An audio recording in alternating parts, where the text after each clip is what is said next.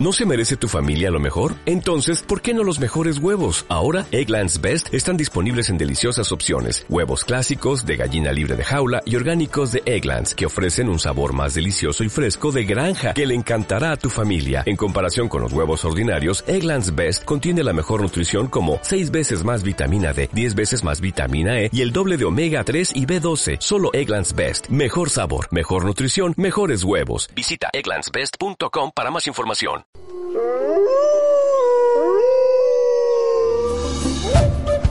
La Coordinación de Unidad Saltillo de la Universidad Autónoma de Coahuila presenta Lobos al aire.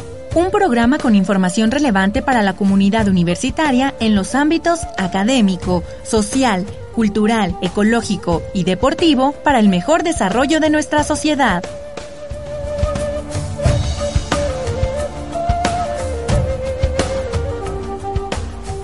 ¿Qué tal amigos? Muy buenos días. Muchas gracias por sintonizar Radio Universidad 104.1 FM. Hoy estamos en el programa en vivo Lobos al aire de la Coordinación de Unidad Saltillo de nuestra Universidad Autónoma de Coahuila.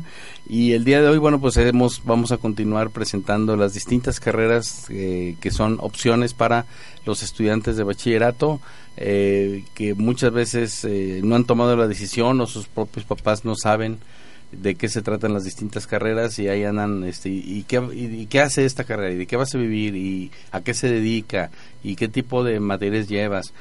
Y los mismos alumnos aunque tienen clases de orientación vocacional o profesiográfica le llaman ahora eh, muchas veces tienen sus dudas. Entonces estos últimos programas los hemos dedicado precisamente a hablar de las diferentes carreras. Y hay una de ciencias sociales que está integrada bueno las ciencias sociales aquí en nuestra universidad por historia por ciencias de la comunicación, por trabajo social y por eh, psicología. y también jurisprudencia. Entonces vamos a pedirle a, nuestra compañera Elena que nos presente a nuestros invitados, por favor. Pues el día de hoy nos acompañan varias personas pues muy muy interesantes por la diversidad que tienen en su ocupación. Eh, dos de ellos pues están eh, involucrados en la carrera de historia. Aquí tenemos al al doctor Gustavo, que él pues ya hizo su carrera, hizo su maestría y su doctorado en historia, por si no había reforzado bien, cerró. y tenemos al maestro eh, José Castillo, que él también es, es maestro en educación, pero pues ahorita actualmente se encuentra cursando su carrera de historia, que esto es algo pues muy interesante, ¿no? Que es algo que queremos siempre comentarle a los muchachos, que nunca hay que dejar de estudiar, ¿verdad? Nunca es tarde para estudiar lo que uno le gusta o que tiene empatía. Y nos acompaña la maestra Ceci Pesina, sí, que ella también es, es maestra de, de, primaria, pero tiene su maestría en educación. Entonces ahorita ya entraremos más en detalles con cada uno de ellos. Así es, así que bienvenidos compañeros, ya tenemos el gusto de conocer a Ceci, al maestro Castillo y también por supuesto a Gustavo González Flores. Entonces, eh, bueno, pues yo creo que vamos a platicar un poquito con sobre la carrera de historia. Bueno, están ambos. Que, y, la, carrera de, maestro de y primaria. de maestro de primaria, por supuesto. Y al ratito hablamos del proyecto artístico que traen, que es muy, muy importante, muy bonito, muy de mucha calidad. Mujeres de maíz. Y en, en un ratito más abordaremos también ese tema. Ok. Eh, bueno, vamos a empezar aquí con el doctor Gustavo. es el elegido como el participante número uno. Doctor, yo quisiera que usted de una manera muy práctica, ¿verdad? pudiera compartirle a los muchachos primero cómo ellos pueden definirse que están enfocados a una profesión como la historia, ¿verdad? Que quizá a lo mejor eh, creen que nada más es leer o aprender datos o a lo mejor algún tipo de crónicas, pero yo quisiera ver qué aptitudes, ¿verdad? Qué, qué habilidades, qué preferencias tiene una persona que entra a estudiar la carrera de historia. El perfil. Ok, el perfil. Bueno, gracias por la invitación. Estoy muy contento de estar en el programa.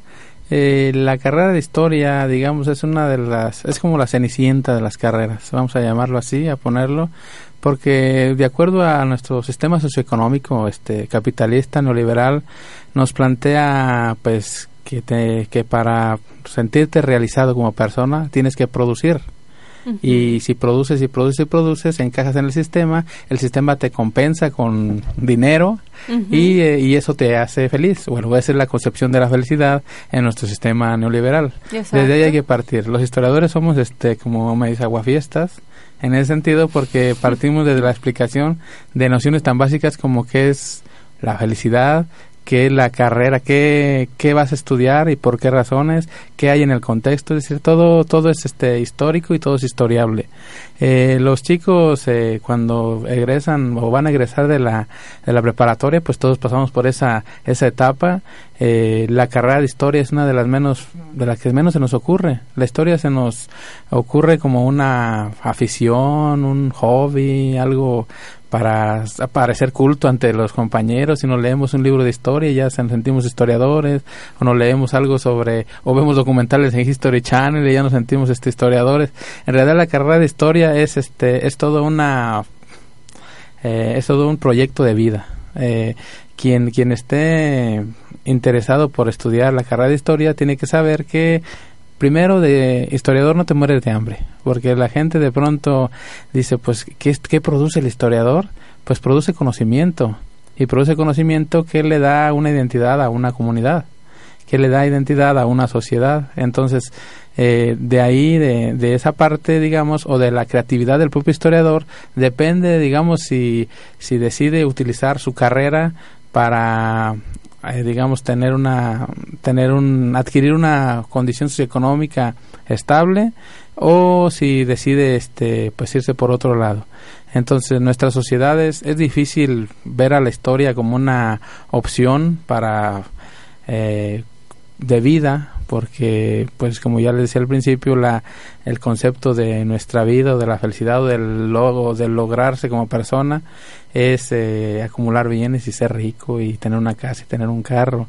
Eh, todo eso lo puede uno adquirir desde la carrera pero hay que partir desde desde esos conceptos. Eh, la carrera de historia te si, si un chico está interesado por entrar a la, a la carrera de historia, pues tiene que saber tiene que quitarse como ese velo, ese primer velo que es que la historia son fechas y son hombres y son efemérides y son este estas biografías que llenamos en la primaria o en la secundaria y que ahora ya cortamos y pegamos de Wikipedia para cumplir con las clases. Ya no vamos por las láminas a la papelería, ¿verdad? Ya no, entonces eh, eso no es historia, eso es este cronología, eso es eh, biografía, eso es otra cosa. Es una parte de la Es una parte, obviamente, la historia lo que te enseña o lo que o el objetivo de la historia es comprender los procesos los procesos humanos en el a lo largo del tiempo. Entonces vamos desde desde hacernos una pregunta del presente podemos remontarnos a la historia. De hecho los historiadores son los que mejor tienen que estar documentados del presente para poder curiosear y ver a ver esta esta situación por qué llegó a dónde llegó cómo está claro. y me voy hacia el pasado. Entonces es un poco digamos eh, ese primer velo que hay que quitarnos eh, eh, ya yo creo más adelante podremos platicar en torno a, a qué cosas se puede dedicar el historiador o en qué puede encajar el historiador. Yo creo que lo que acaba de mencionar el doctor Gustavo eh, son dos cosas importantes, o bueno, son varias, pero retomo dos. Una de que es el conocimiento fragmentado, como el de las estampitas, con datos, este, con datos, con cifras, eh, biografías, efemérides, pero también dice cuando quieres estar documentado del presente y, y empiezas a curiosear y quieres ver de dónde viene, eso ya es un proceso, ya no es fragmentación de la información, sino sí, es un proceso, es. ¿verdad? Así es, bueno, la, la, la, historia tiene, eh, es un mundo, digamos, todos somos eh, seres históricos. Y bueno, el ser humano es, eh, es el único capaz de tener autoconciencia, digamos, en, en el planeta. Y al tener autoconciencia se pregunta cosas y se pregunta eh, de dónde salió esto, de dónde salió esto otro, yo de dónde soy, de dónde vengo. Es decir, preguntas desde las más básicas hasta las más este, complicadas. Y casi siempre nos tenemos que remontar a la cuestión histórica, casi siempre tenemos que saber por qué somos iguales eh, el género humano en estos aspectos, por qué somos diferentes, por qué, eh, por qué hay norte, por qué hay sur, por qué hay cultura norteña, por qué en el norte la carne asada y por qué en el sur este eh, otro tipo de la tortilla, qué sé yo. Entonces, eh, todos estos, de la, desde lo más este, trivial hasta lo más complicado, eh, casi siempre recurrimos a la historia. Y la historia no es irnos hasta, hasta la antigüedad o hasta la época colonial o la época prehispánica. Paleolítico. Sí, al paleolítico, sí. Es, es preguntarnos desde, desde, desde el ayer. Desde el ayer ya es historia. Entonces, claro. eh, es, es, un, es un proceso bien interesante. Eh, lo, el primer requisito, y ya respondiendo directamente Exacto. después de todo este rollo, para que un chico diga, a ver, me iré por la carrera de historia, es que sea muy curioso.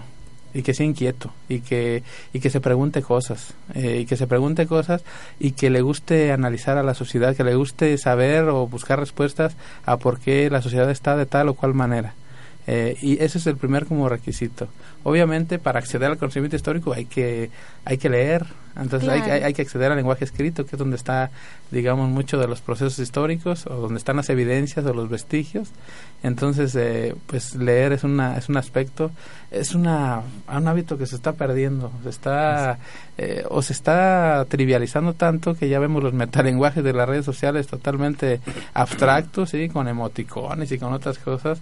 Memes bueno, es, memes ese es otro tipo de lenguaje digamos muy eh, moderno que digamos nos sustrae a veces hace que los chicos o los o nosotros en general la sociedad eh, le, le, aburra leer una un párrafo o leer una página o leer dos páginas y tratar de en su cabeza ir este eh, viendo tratando de descifrar qué es lo que dice la lectura. Entonces es todo un eh, que les guste investigar a los chicos, que ser creativos, que les guste preguntarse por cosas y que por lo menos este tengan ahí lo básico de, de, ganas de, leer, que eso es importante. Yo creo que aquí tenemos la suerte de, de contar con, con, maestros también eh, que nos pueden ayudar a explicar algunas cosas. Gustavo dice, y creo yo lo comparto como maestro de la universidad, eh, que cada vez hay menos interés o menos tiempo dedicado a la lectura. Eh, cada vez el Internet, lo visual, eh, absorbe eh, la atención de los jóvenes y la brevedad. Ya los textos largos no los leen, la, pareciera que tuvieran déficit de atención, 20 minutos en la clase y después ya no los controlas, ya se perdieron, ya divagaron. Sí, entonces, y, y, y digo que qué bueno que están ustedes aquí como maestros de generaciones más jóvenes, si ustedes se están enfrentando también, o cómo están enfrentando esta situación de, de lo que nosotros vemos ya en los jóvenes mayores, eh, todavía jóvenes, este, pero que ya no leen. ¿Qué pasa en la, en la primaria? ¿Se, ¿Se sigue fomentando la lectura o cómo ven la actitud de los niños o de los pubertos ante la lectura? ¿Desinteresados, interesados y qué estrategias hacen para que ellos tomen el gusto por leer? Sí, bueno. sí, sí, y el maestro, bueno, ahorita va a hablar, ¿quién primero? El maestro Castillo y después escuchamos a Ceci Pesina. Bueno, primero muchas gracias por la invitación. Eh, existen tres canales principales de, de, percepción o de aprender. De, de, existen muchísimos otros, pero hay tres primordiales que es el visual, el kinestésico y el auditivo. Eh, no se ha perdido la, la, la esencia de, de, lector.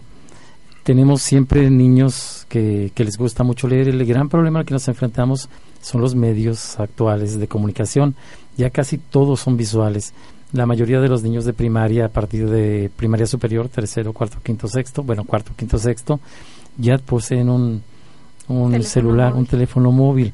Las mamás a veces por eh, evitar que estén haciendo desorden se lo dan y el niño aprende a, a utilizarlo desde muy pequeño. Esto desarrolla más su, su tendencia hacia lo visual. Sin embargo, cuando a un niño se le habla, se le, se le narra, se capta la, la, atención. Casi todos los niños les gusta escuchar cuentos. Yo les comento siempre en clase, eh, el bebé no, no le interesa si la mamá le está leyendo la nota roja, es la voz de, que, que, que, el contacto aquel que tiene con la mamá y el niño aprende a hacer, a, a desarrollar cierto sentido a través de, de ser receptivo. a ser receptivo, así es. Entonces, yo creo que hemos perdido la esta inclinación hacia la lectura más bien por los medios de, de, de, comunicación, por las características, no, no que sean ellos los responsables, por las características que tienen que son ahora más visuales. Pero la transmisión de, del conocimiento sigue siendo a través de, de la lectura de los textos escritos. Sí, Ceci, ¿tú cómo enfrentas esta situación con los muchachos, con los niños? Bueno, en primaria es, es eh, lo común bueno, en primaria es, es lo primordial, se trabaja igual desde primero, es nuestro como que talón de Aquiles.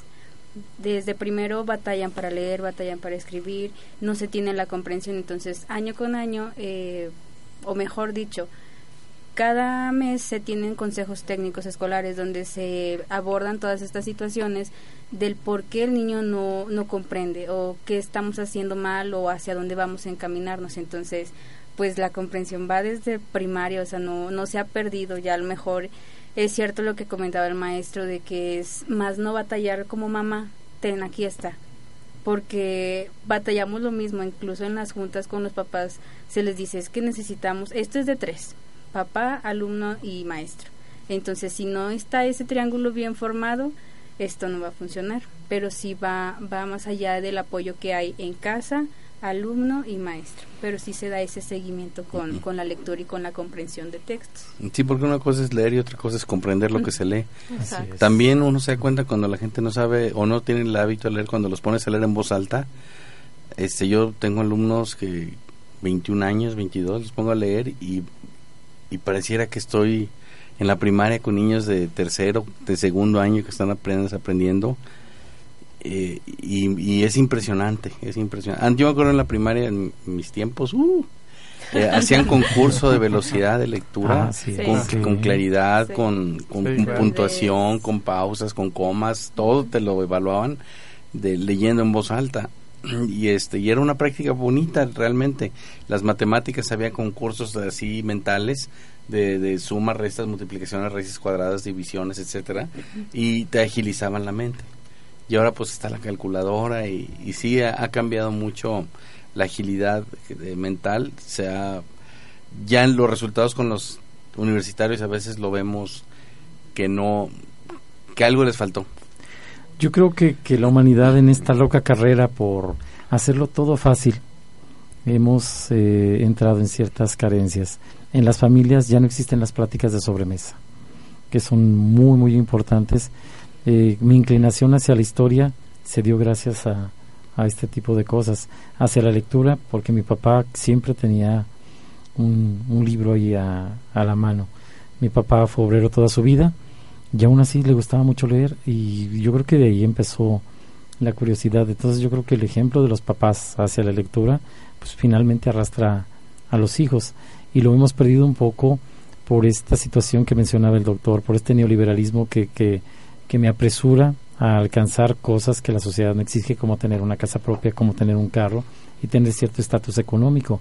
Y nos olvidamos muchas veces de, de, lo primordial, que, que, finalmente pues nos llevan a tener valores. Y si leemos, podemos comparar, nos podemos este, establecer un parámetro de lo bueno o de lo que está malo, crear, despertar una conciencia. Entonces lo que hacemos yo creo yo estoy seguro que la profesora hace exactamente lo mismo es tratar de despertar una conciencia en, en, los niños y en los jóvenes en mi caso para para verlo hacia el exterior. Si un niño lee un niño se vuelve peligroso para cualquier sistema. Ahora bueno mencionaba el maestro Gustavo de, del hábito de la lectura del gusto por leer de la inquietud la curiosidad que debe tener un, un aspirante a estudiar historia. Cuáles son eh, las, las materias o los temas que se tratan en historia, ya que nos explicas que no se trata de, de un conocimiento fragmentado, de que efemérides, fechas, datos, ¿de qué se trata entonces para que nuestro público que nos escucha tenga más claro eh, eh qué es la historia como una profesión? Bueno, la, la característica esta de la curiosidad y de la y de las ganas de saber, digamos, que es el primer requisito una vez que llegan a la, a la escuela, eh, que eligen la historia o que van viendo luego los jóvenes, este, pues no entran a la carrera como a cualquier carrera, me imagino, y entran, este, por, oídas, o sea, no, no tienen claro bien qué es lo que van a, qué es lo que van a hacer. A historia solamente se les pide disposición y ganas de aprender y ganas de conocer y entender el mundo desde otra perspectiva, desde otra perspectiva, este, como más crítica más en sentido histórico. Eh, en la carrera se ofrecen, lo primero es que el chico o que el estudiante tenga conocimiento de los procesos históricos. Es decir, hay un ciclo de materias que van desde primero hasta eh, noveno semestres o nueve semestres de la carrera, eh, donde se le da historia de Grecia y Roma, por ejemplo, para que conozcan un poco qué fue de esta gran cultura, que dos culturas que fueron nuestra, nuestra abuela y nuestra madre, digamos, en términos culturales, y aquí lo podemos ver en nuestra forma de hablar, de expresarnos, del concepto de la belleza, de todo, es, es todo, o es griego o es romano. Eh, y después eh, también se les habla un poco de culturas eh, de Oriente y Medio Oriente, entonces para que estén un poquito involucrados con las culturas de la antigüedad, es decir, vamos de forma cronológica. posteriormente se habla de la, de la Edad Media, es decir, bueno, la carrera obviamente da un giro hacia la historia occidental, no, no nos eh, detenemos a ver a la India, Japón, a la China, quizás por nuestro contexto inmediato, sería, sería este muy extenso, no nos alcanzarían las, las horas de las materias para hablar de todas las culturas del mundo, que todas son importantes, pero por nuestro contexto occidental, pues hablamos de, nos vamos a Europa medieval, eh, o luego nos vamos a Europa moderna, y ya de Europa moderna, todo el eh, la llegada de Europa a América. Entonces, todo el conocimiento de los procesos históricos se da en este ciclo de materias, en esta serie de materias, para que los chicos, digamos, sepan, tengan nociones de qué es lo que pasó, digamos, un poquito que sepan historia, como tal, sepan de los procesos. Pero la carrera no se queda ahí, no se queda solamente con el conocimiento de los procesos, también hay unas materias que se llaman este, teóricas, donde el estudiante aprende a ser historiador Aprende a ser historiador historiando, investigando, analizando, conociendo cómo se ha escrito la historia en el pasado, en el presente, eh, qué elementos confluyen para poder hacer una buena investigación. Por eso llevamos teorías de la historia, eh, que son un poquito historiografía, historiografía o la historia de la historia, se podría decir. Y después llevan materias este, como análisis de fuentes, eh, semiótica y hermenéutica, paleografía, paleografía todas estas materias que los van, digamos, este, les van enseñando de la esencia de la investigación, que es el historiador es investigador. Decía Herodoto que se inventó esta palabra, este, eh, historia significa indagar. Entonces, eh, ahí aprenden los, eh, los estudiantes a, a investigar y hay otras hay otro ciclo de materias un poco más pequeñas que son como más instrumentales que los chicos tienen que aprender a manejar eh, los medios masivos de comunicación es decir la computadora hacer un PowerPoint. Y hacia el final de la carrera los chicos pues van a van a se van por tres diferentes orientaciones la primera es la de historia regional eh, la segunda es sobre difusión de la historia en donde tú nos este nos ayuda bastante, Poncho. Y la tercera es didáctica de la historia, es decir, tres cosas a las que se pueden dedicar los estudiantes.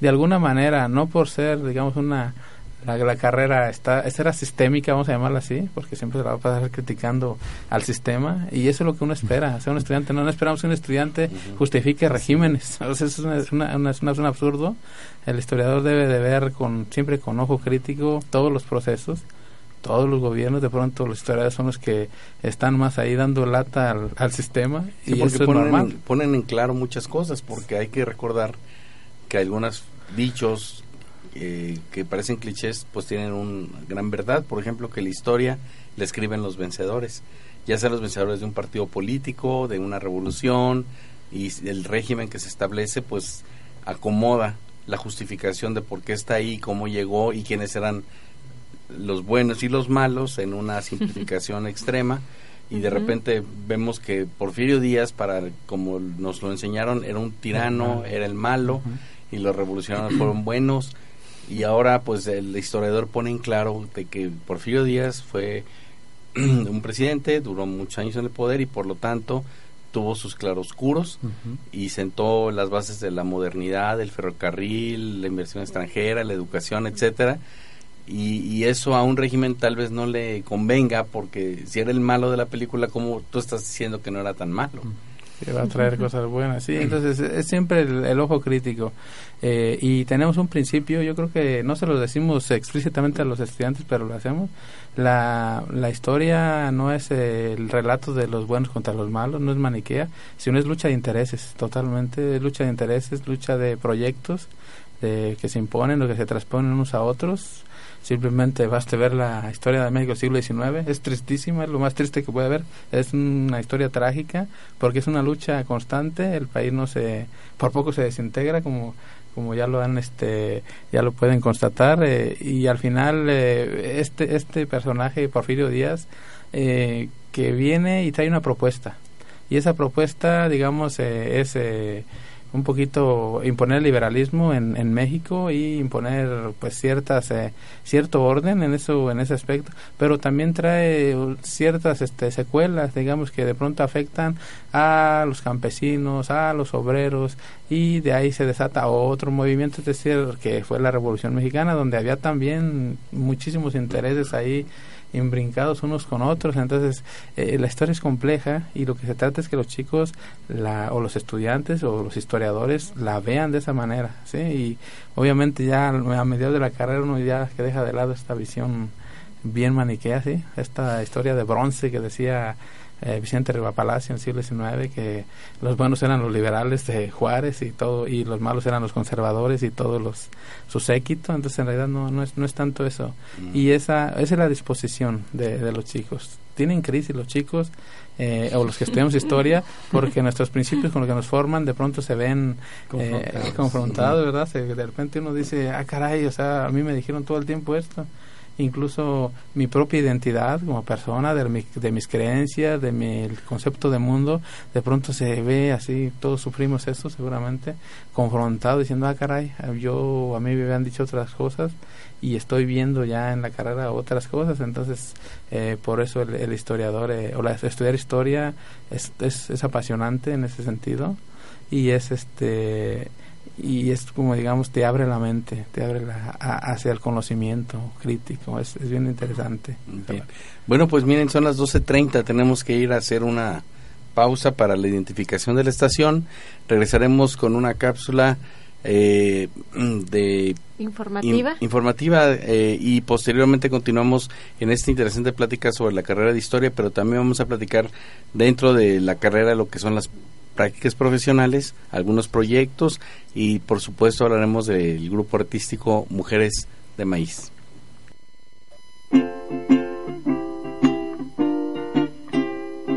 Raindrops are falling on my head And just like the guy whose feet are too big for his bed Nothing seems to fit those Raindrops are falling on my head, they keep falling. ¡Ay, estúpida mi cabello! ¡Ay, se me mojó! Señorita, ¿qué palabrotas son esas? Pásele, no se esté mojando. Dígame, ¿qué se le ofrece? Pues vengo a buscar al experto en historia. Uy, me temo que no está. Con estas lluvias y su edad, se me hace que no llega. Mire, la calle parece un río. Ya sé, odio los ríos. ¿La amargada no vino? ¿Cómo dice? Lo que quiero decir es que sin los ríos hubiera sido imposible que las grandes civilizaciones del mundo antiguo pudieran existir. ¿A poco sí? Como lo oye, desde el año 2350 hace, es decir, antes de Cristo, culturas como Mesopotamia, Egipto, China e India se establecieron en los márgenes de algunos ríos. De hecho, Mesopotamia significa lugar entre ríos. Le pusieron así porque se encontraba entre el Tigris y el Éufrates. Los egipcios se sentaron a las orillas del Nilo, los chinos entre el Huangho y Yangtze-Kiang y la India entre las riberas del Ganges, Indo y Brahmaputra. ¿Y por qué eran tan importantes los ríos? Pues, gracias a la abundancia del agua, la agricultura les permitía sobrevivir. Sembraban vid, trigo, arroz, cebada y olivo, entre otras cosas. Además, los ríos permitían desplazarse, facilitando el comercio entre las comunidades cercanas y algunas veces hasta conquistar pueblos. ¡Órale! Todo eso pasaba. Y mucho más. La estructura social era muy semejante. Iré, imagínenla como una pirámide. Hasta arriba la nobleza, luego los sacerdotes, en algunos casos los escribas, o sea, los que se rifaban haciendo escritos, abajo el pueblo y en el fondo los esclavos. Sí, como siempre. ¿Cómo dice? Que como siempre, muy interesantes las pláticas de esta casa. Eso sí, ¿pa' qué es más que la verdad? Ya le dije que eran bien inteligentes. Lo imagino. No solo crearon una estructura social con reglas y todo, algunos construyeron pirámides y escritura. Las había simbólicas, pictóricas, bueno, de todas. Hicieron leyes, grandes construcciones y hasta música, y todo antes de Cristo. ¡Qué chido! ¿Usted es una de las expertas? Mmm, digamos que en agua. ¿Y cuál, cómo se llama su especialidad? Fontanería. Es ¿Es en serio? Se deriva del vocablo fontana, que significa lugar de donde brota el agua. ¿Y a usted de dónde le brota el agua? ¿Cómo dice? Entonces, ¿arregla usted llaves, regaderas y demás? Por supuesto. ¿Y cómo es que sabe tanto? Porque estás en History House, donde todos tenemos historias pequeñas, para gente de todos tamaños. History House, una producción de la Escuela de Ciencias Sociales de la Universidad Autónoma de Coahuila, con la participación de Samantha Jiménez González y Axa Elizabeth Díaz Castro, alumnas de la Benemérita Escuela Normal de Coahuila.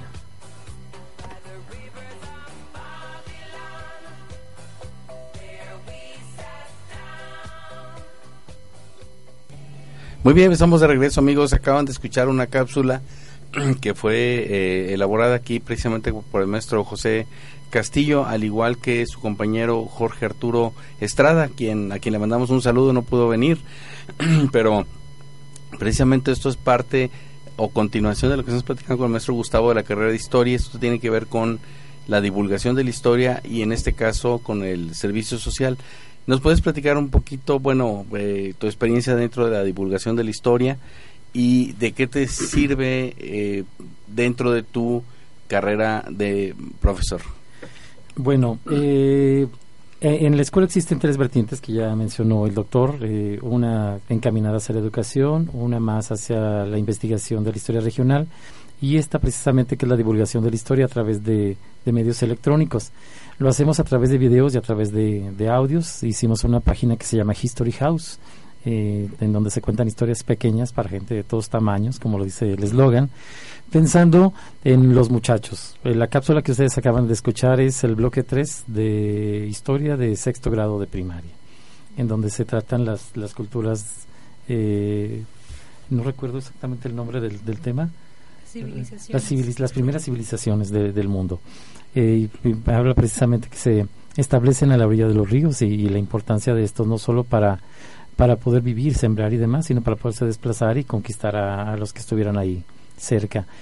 Eh, utilizamos los, los medios digitales para, para apoyarnos o para brindar una herramienta a nuestros compañeros docentes para que tengan eh, facilidad o que tengan esta facilidad pues para hacer llegar a los niños la historia de una manera eh, un poco más apegada a como nos la muestran en la escuela.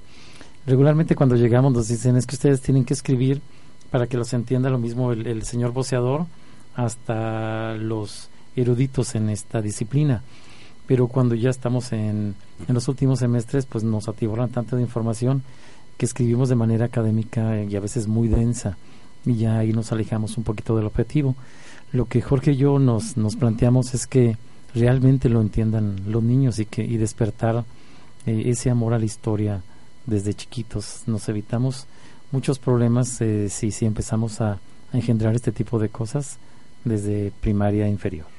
Pues ahí está parte de lo que de la aplicación de la, de la carrera, que sirve también como un apoyo para, para la misma docencia a través de otros medios que se realizan eh, con las herramientas de la divulgación. Ahora, ¿cómo ven a los niños? Porque escuchamos voces de niños que participaron en esta cápsula. Bueno, son voces de, dos muchachas normalistas. Yo trabajo en la Benemérita Escuela Normal de Coahuila y precisamente eh, ya algunas de ellas están yendo a, a, sus prácticas profesionales, algunas otras a observar y entonces me echan la mano para la, grabación de, las cápsulas. Así es. pero, pero tenemos también eh, algunos videos en donde sí aparecen niños de, de secundaria, en donde contamos la historia de, de, la Segunda Guerra, Mundial. Así es. Sí. Todo un tema interesante. interesante. Entonces, sí, va en el bloque 2 de tercero de secundaria. Entonces, lo que pretendemos es tomar pequeños fragmentos de, del programa de, de historia de, de, nivel básica y de nivel secundario. De hecho, maestro, yo creo que sería eh, interesante aprovechar que ahorita están los dos juntos porque aquí tenemos a, a una maestra en educación justamente y yo creo que, pues, al menos yo recuerdo, como dijo usted, maestro Poncho, este, en los libros de texto, pues sí estaba como mucho la inclinación hacia un lado, ¿no? No era objetiva. La, de hecho, creo que ya no le ponen así, porque mi niño está en primaria, entonces pues leo con él los libros de texto y ya los veo como un poquito más neutrales. Pero yo recuerdo haber leído a Porfirio Díaz, que fue el, ejemplo que citó, como el dictador Porfirio Díaz, o sea, así como que bien satanizado. Pero mi, mi comentario enfocado a en el caso de, de esa, pues, es, ese error que se está cometiendo, En el cómo le enseñas al niño la historia, que es cierto que es conforma parte de tu identidad, pero tanto tu identidad eran los unos grupos como los otros, vea, no te vas tú a identificar hacia uno en particular, que siento que es lo que a veces se, se carga un poquito hacia algún lado. ¿Hay algún tipo de comunicación, por ejemplo, entre en el caso de la historia particular? Yo sé que hay más materias dentro de la educación primaria, pero si hay algún tipo de educación con los historiadores en cuanto a sus propuestas del planteamiento del, de los relatos en los libros de texto. Bueno, de eso no depende de, nosotros de qué tanta lectura viene en los libros. Eh, lo que sí podemos hacer es eh, de todo el texto que viene, incluso en tercer año de primaria, que es muy, muy denso todos los temas y que te pide, bueno, aquí tienes que rendir em, ciertas eh, cuentas, por así llamarlo, en un examen. Entonces, a ver, apréndete toda esta lección y presente examen. Ah, reprobaste, no, no aprendiste nada. Entonces, de nosotros depende el cómo podemos bajar esa información o cómo hacer que los niños entiendan yo siempre me acerco y le digo, es que cómo le hago si es demasiada lectura, si son demasiados temas, muy poco tiempo, son bastantes materias, ¿qué hacemos? Entonces me decía, pues mira, lo que tienes que hacer es este procurar que el niño primero parta de, de su entorno.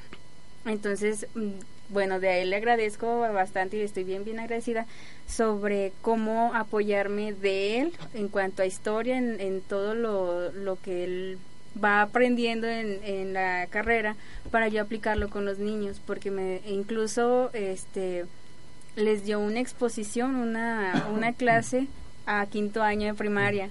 Entonces partió así del, de lo general igual y enfocado en los canales de percepción de los niños de auditivos, visual, kinestésico, o sea, estaba la exposición en la escuela de historia y él les explicó, entonces los niños así como que, oh, o incluso notas de periódico donde salía...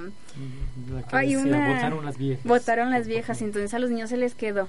Entonces, ah, sí, ya me acuerdo, la de la foto de donde votaron, votan también las viejas, entonces es la forma en cómo se les aplica la historia. Incluso ayer platicábamos cuando salimos de la secundaria de sobre el mirador le digo, es que es bien difícil que el niño aprenda. Bueno, este, yo trabajaba en el Colegio La Paz y le decía, es que el yo, si yo les decía al niño, ¿van visto a la Plaza de Armas? No. Le digo, su, su entorno es galerías. Entonces ya el niño ya no sale al centro, no conoce la catedral, Plaza de Armas, las calles principales. Igual este le decía las visitas a los lugares, o sea, que el niño visite es ya aplicar como que la historia, o sea, que el niño parta de su contexto.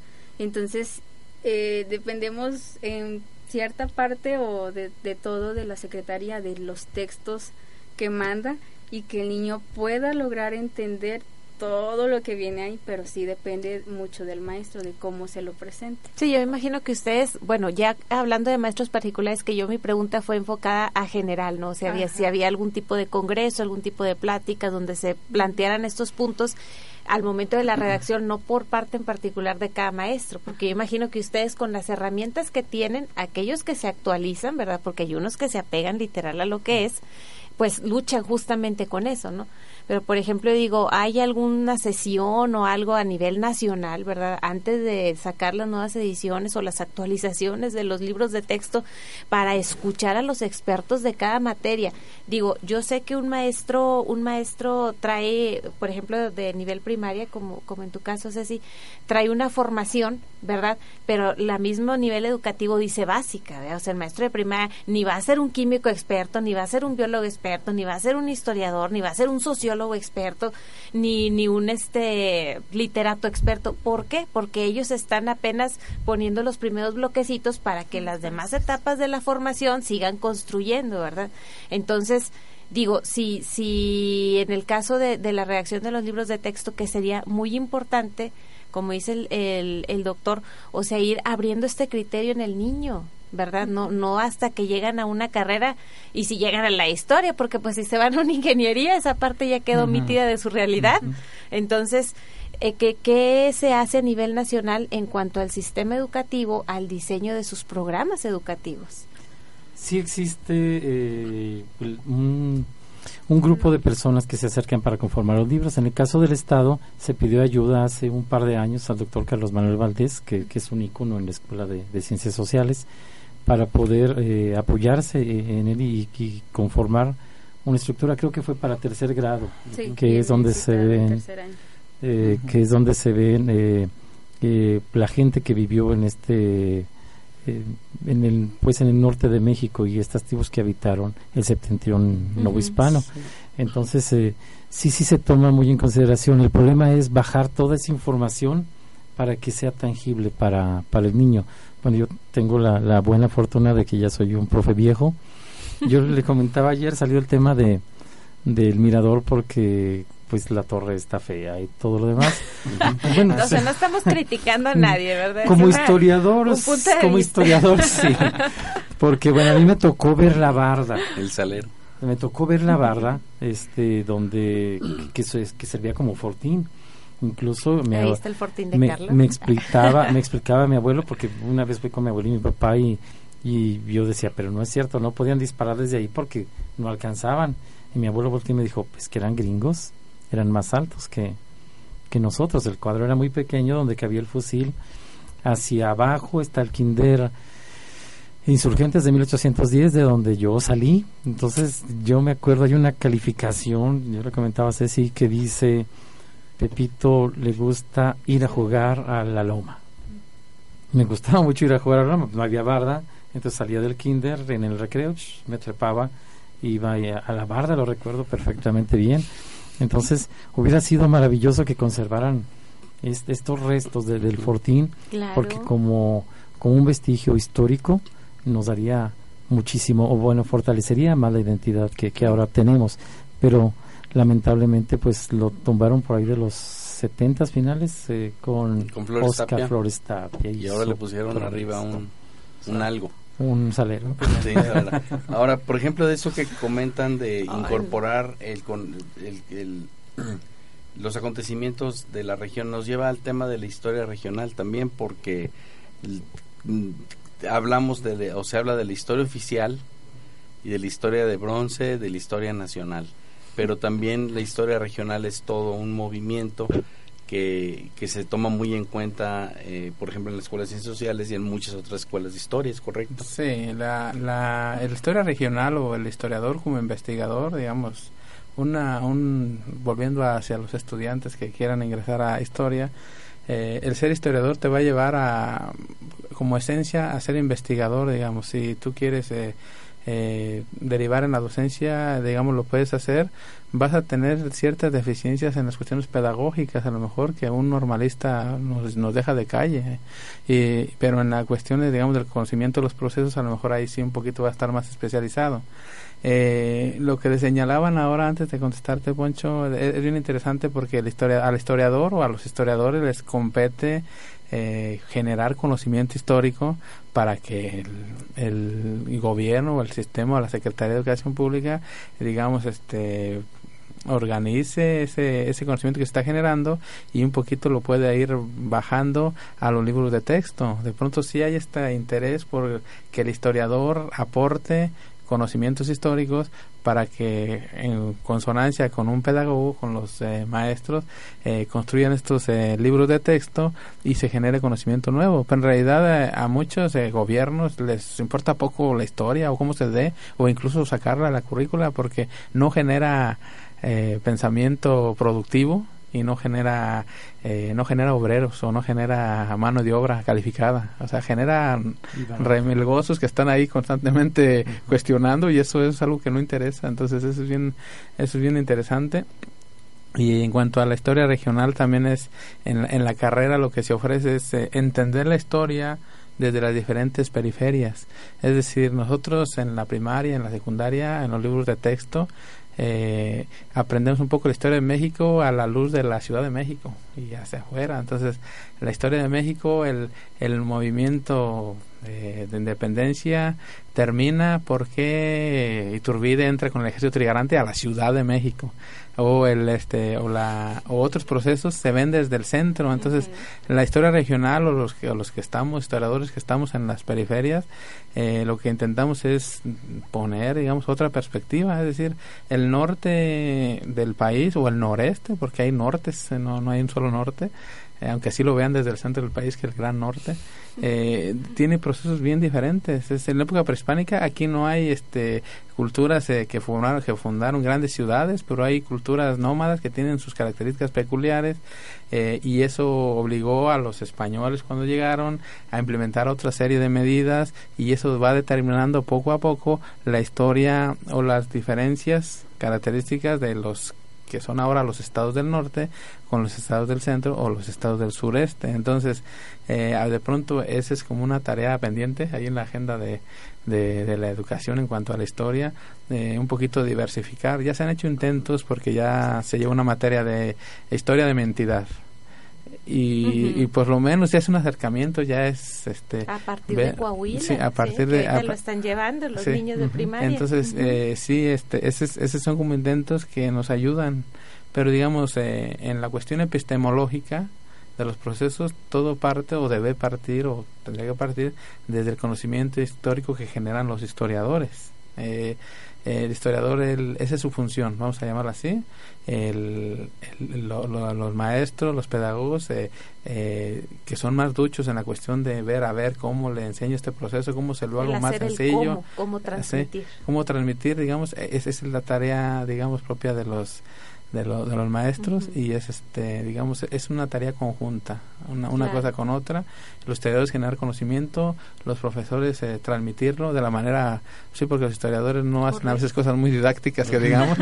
Entonces sí y hace esta, hacen estas cosas muy densas y los, los maestros son es donde nos salvan la vida porque cumplen el objetivo final que es llegar a, a la masa llegar a la población llegar a los niños yo creo que es algo bien importante eso de, de insistir y hacer este, pues mucho hincapié en conservar tu origen, porque es lo único que te va a permitir conservar tu identidad, porque a lo mejor tú dices, bueno, yo ahorita por ya por el mundo tan globalizado que tenemos, sobre todo la la mercadotecnia que de, agarra de todas las fechas que puede para pues para ahora sí que para incrementar la las ventas. las ventas de los de los negocios que tampoco se critica ¿verdad? porque pues eso fomenta la economía local y bueno pero ya nos vamos por otra vertiente.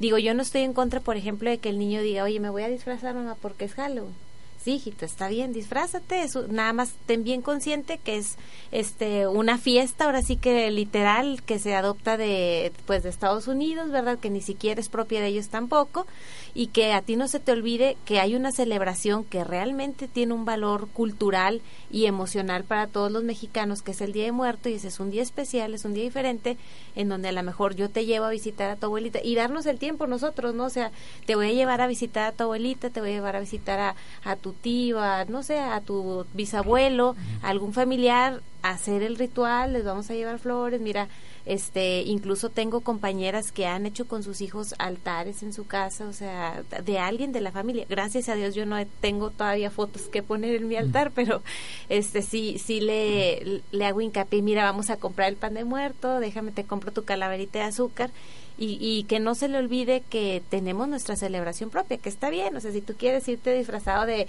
de Batman y bueno, ese es, es otro momento, ¿no? Entonces, este, eso, eso es muy importante y, y, pues genera esa identidad que a veces se va disolviendo con la globalización.